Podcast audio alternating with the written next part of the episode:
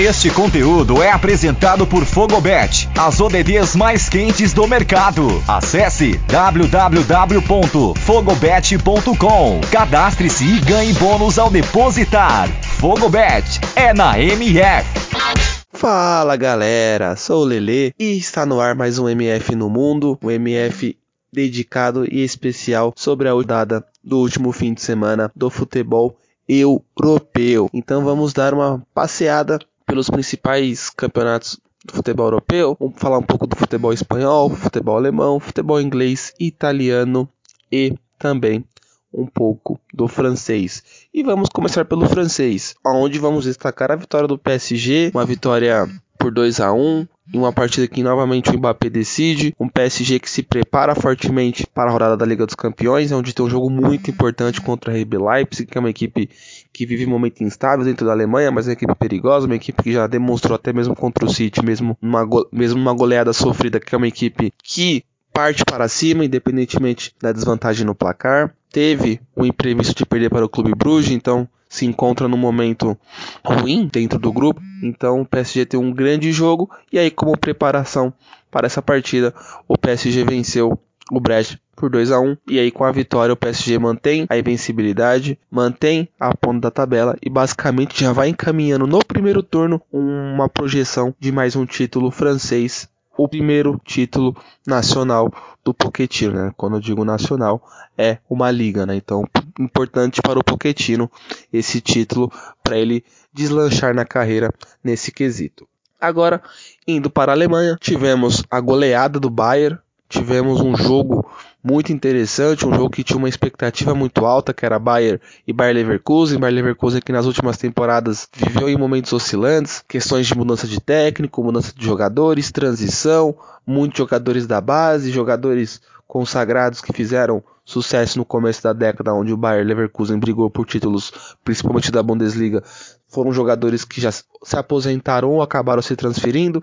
Então a transição do Bayer Leverkusen não foi uma transição natural de sucesso, foi uma transição, foi uma transição complicada em que, em que a equipe chegou em duas vezes na última década a brigar para não cair, só se livrando faltando duas ou três rodadas para o término da Bundesliga. Só que nessa temporada temos um Bayer Leverkusen nas cabeças, um Bayer Leverkusen que promete brigar até a última rodada para se manter no G4 e voltar para a Liga dos Campeões, algo que não acontece desde quando tinha Kai Havertz em seu elenco, né? Kai Havertz já está duas temporadas no Chelsea. Então, com a saída do craque alemão, o Bayer Leverkusen não conseguiu mais voltar nesse interim. E enfrentou o Bayern de Munique, que é uma equipe que vem numa fase espetacular, é um rolo compressor, é uma equipe que faz um, dois, três, quatro sem fazer muito esforço, sem suar. Um, uma equipe que tem como DNA fazer gols. E o Nagelsmann, ex-treinador do Leipzig, manteve a identidade de jogo do Flick. E aí, vimos um 5 a 0 no primeiro tempo. Um Bayern de Munique avassalador, um Bayern de Munique consistente, um Bayern de Munique muito decidido do, do que fazer.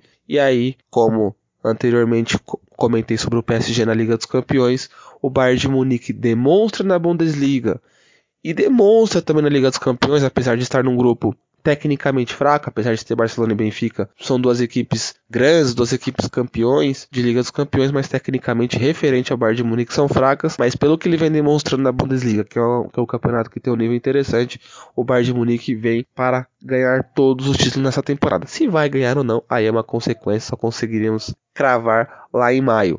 Mas até o momento, o Bayern vem se preparando e vem demonstrando dentro de campo que pode conseguir todos os títulos. E aí essa vitória por 5 a 1 é um grande indicativo disso, um resultado em que o Bayern mantém a liderança, apesar do sucesso, apesar do número de gols, 52 gols em 12 jogos, o Bayern ainda não não fez aquela gordura natural que ele normalmente faz em Bundesliga, né? Ele ainda tá ainda com uma diferença mínima do segundo colocado, mas é questão de tempo para que isso aconteça, né? É questão de tempo para que essa sequência aumente a pontuação. E aí sabemos que quando o Bayern aumenta a vantagem, quando o Bayern coloca 5, 6 pontos, não diminui, só aumenta. E aí o título sempre vem com antecedência, né? Vale lembrar, né, que poderia ser maior a vantagem do Bayern referente aos outros colocados se não fosse a vitória para o Eintracht Frankfurt, uma vitória surpreendente de uma equipe que vinha mal, mas de uma equipe que tem um DNA também ofensivo e uma equipe tecnicamente muito boa. Então, no futebol alemão destacar essa vitória do Bayern por 5 a 1, carimbando essa chancela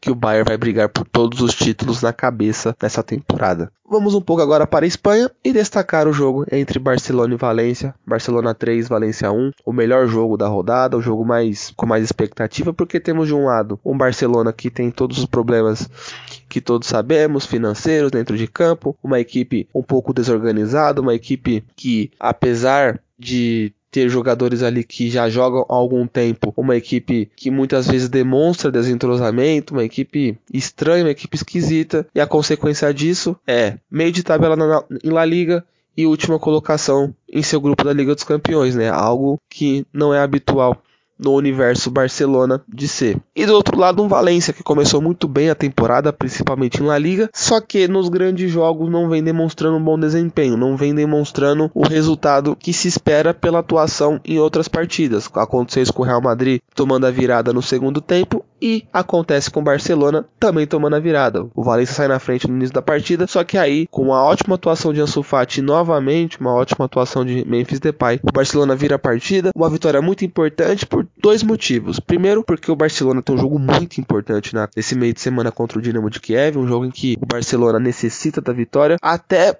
por questões de Europa League. O Barcelona vai ter dificuldades para conseguir a, a, segunda colocação, vindo, é, vindo em tese que o Bayern vai ser o primeiro colocado. Então, o Barcelona já projetando que o segundo colocado vai ser algo difícil, porque o Benfica começou muito bem, inclusive goleando o próprio Barcelona. em tese, no confronto direto, eu creio que o Benfica não vai perder no Camp Nou, apesar da força do Barcelona, porque o Benfica também vem muito bem e vem muito mais confiante que, que os Blaugranas. O Barcelona tem um confronto direto para o terceiro colocado, com aquela questão. É melhor para o Barcelona, pelo menos garantir a Europa League e pode ser um título que salve a temporada, garantindo a vaga para a Liga dos Campeões, do que propriamente passar esse vexame de ficar em último colocado. Uma curiosidade é que a Inter de Milão aconteceu isso na temporada passada. A Inter de Milão ficou em última colocada no grupo, onde tinha Real Madrid, Shakhtar e Mönchengladbach, e consequentemente foi campeão italiano. Só que o Barcelona ele tem um detalhe: o Barcelona, possivelmente pela fase, pelo nível técnico, tem um grande risco de não ir para a Liga dos Campeões diretamente. Hoje na,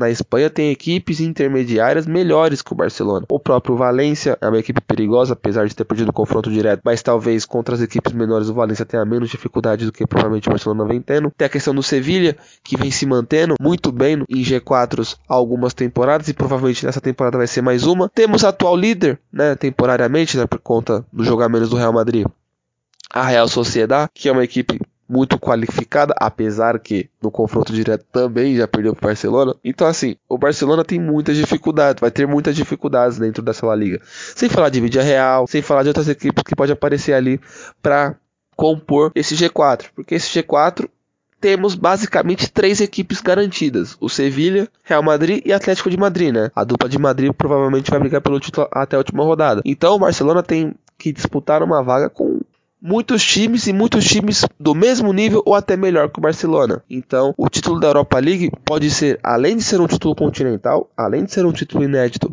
para a história do clube, é um título que pode garantir a vaga para o Barcelona na próxima Liga dos Campeões. Vai lembrar que o atual campeão é espanhol, que é o Villarreal, vencendo em cima do Manchester United. Então, jogo muito importante para, para o Barça contra o Dinamo e através disso a vitória foi muito importante. Então, destacar esse jogo entre Barcelona e Valência com a vitória do Barça. Vamos falar um pouco da Inglaterra e destacar o Liverpool.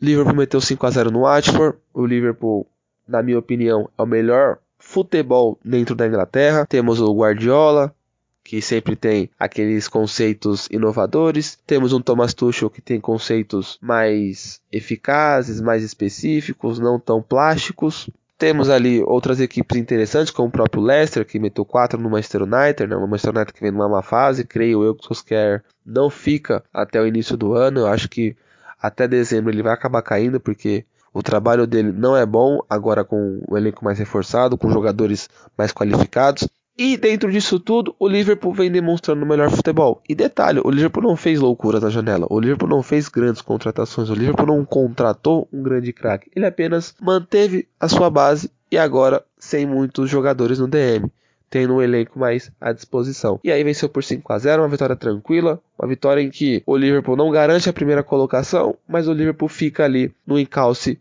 do Chelsea, né? Vale lembrar que os dois já se enfrentaram, foi 1 a 1, o Liverpool teve 45 minutos com a mais para vencer os Blues e não conseguiu. Então, também isso é um indicativo, né? Que o Liverpool não conseguiu vencer o Chelsea. Aliás, né? O Liverpool não conseguiu vencer o City também, né? Então, nos dois jogos diretos ali contra grandes equipes, o Liverpool não conseguiu a vitória, né? Então, talvez, né? Com esses seis pontos, ou pelo menos quatro desses seis pontos disputados, talvez o Liverpool teria já a condição de ser líder. Então, por conta do confronto direto ali contra a contra equipes do Big Six não terem sido tão favoráveis assim, o Liverpool ainda não consegue a liderança, mas um ótimo trabalho do Klopp e o Liverpool revigorado, oxigenado e muito diferente da temporada passada, onde o Liverpool fez um primeiro turno péssimo da Premier League por conta de contusões, mas agora com jogadores inteiros, sem muitas contusões, ainda tem, é evidente porque é muito intenso, temporada desgastante, principalmente a última.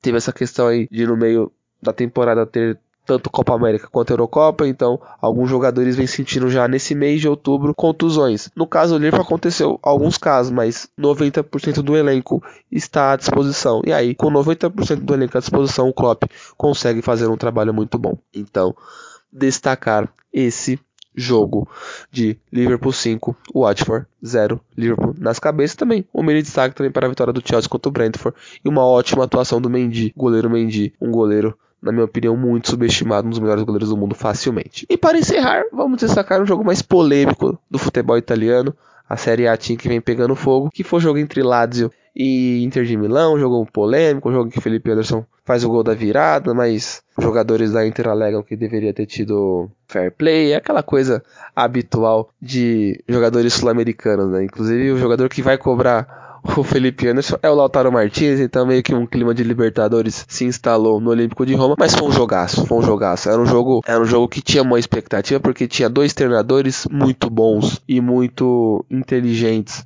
taticamente e com propostas e ideias mais ofensivas do que defensivas, que é o Inzaghi contra o Sarri. O Sarri campeão recentemente com a Juventus, um Sarri que nos últimos meses, até anos, teve algum após a passagem dele com a Juventus, teve alguns problemas, chegou a fazer algumas declarações polêmicas referente ao que é o futebol hoje, a ideias, enfim, achando que o seu estilo de jogo é o estilo de jogo que as pessoas não compram a ideia, sempre tem algum tipo de preconceito por conta, né, de ter ficado em, no espaço muito curto de tempo, tanto no Chelsea quanto na Juventus. Vai lembrar que o Sarri ganha a Europa League com o Chelsea e ganha o Campeonato Italiano com a Juventus, ou seja, nas duas experiências mais, mais altas, ele conseguiu títulos, mas não conseguiu estabilidade nem permanência a longo prazo. E aí ele aceita a Lazio. E a Lazio é uma equipe vinha tendo um ótimo trabalho do Inzaghi. E o Sarri consegue manter isso com uma grande atuação, uma estrutura de jogo parecida, sistema de três zagueiros, sistema com os alas, sistema com meia, um Felipe Anderson mais solto, um Felipe Anderson que, demo, que lembra muito o Felipe Anderson de 2014 2015, que é aquele Felipe Anderson que desperta o desejo de vários clubes europeus, inclusive ingleses, que aí consequentemente foi para o West Ham e fez sucesso no West Ham, apesar ali do final não ter sido muito positivo, e uma Inter de Milão muito oscilante. E é natural, porque por mais que o Inzaghi gosta dos três zagueiros, que foi um sistema que o Conte instalou na Inter nas últimas duas temporadas e conseguiu até o título italiano com isso, é diferente. O Conte era um treinador que utilizava muitos alas o Inzaghi nem tanto. O Inzaghi ele gosta de utilizar os alas, mas de uma forma um pouco mais cautelosa. Ele gosta de fazer jogo por dentro, ele gosta de acionar mais os meio-campistas atacantes do que propriamente os alas. Então, por conta dessa adaptação, a Inter tá sentindo um pouco, sem falar, né? Também não tem Hakimi, não tem Lukaku, talvez isso também tá fazendo um pouco de diferença nesse nível da Inter, nesse início de temporada. E aí foi um jogaço. Vitória de virada da Lazio, a Lazio que mantém viva ali ah, no, na parte da tabela, a Inter oscila muito, e aí vai se distanciando do Napoli, vai se, se distanciando do Milan. Tem uma Juventus em reação, uma Juventus que o Alegre, um ótimo treinador, já está conhecendo basicamente as limitações e até onde ele pode levar esse time. Então, quando o Alegre, creio que mais dois meses de trabalho, quando ele pegar a mão nesse time, vai ser melhor ainda. E aí, a Inter de Milão precisa vencer essas partidas, porque Lazio, Roma, Napoli, Juventus, e, é, Milan, esses jogos tem que vencer, porque poderemos ter um campeonato italiano mais equilibrado de todos os tempos, um campeonato italiano em que muitas equipes podem ser campeões, porque tá um nível muito paralelo. Hoje na Itália não tem uma, um super time, não tem uma equipe acima de todas, tá tudo no mesmo nível. É tanto que o Napoli é o líder, juntamente ali com o Milan, justamente por isso. O Napoli é uma equipe muito boa, mas não é acima da média. A Inter, na minha opinião, não é acima da média. A Juventus, idem. Então, temos um campeonato italiano muito nivelado, mas é um nivelado bom, é um nivelado alto. E tomara até pelo coeficiente italiano que, que isso também demonstre-se nas competições europeias. Mas é isso, pessoal. Esse foi MF no Mundo. Sou o Lele. E até mais na próxima semana com muito mais futebol europeu. Aliás, não, próxima semana não essa semana, porque teremos MF no Mundo especial sobre as competições da UEFA, falando muito de Liga dos Campeões, mas também dando uma falada tanto na Conference League quanto na Europa League, as competições alternativas da UEFA que são disputadas sempre às quintas-feiras quando tem Champions League. Mas é isso, pessoal. Tchau, tchau e até mais.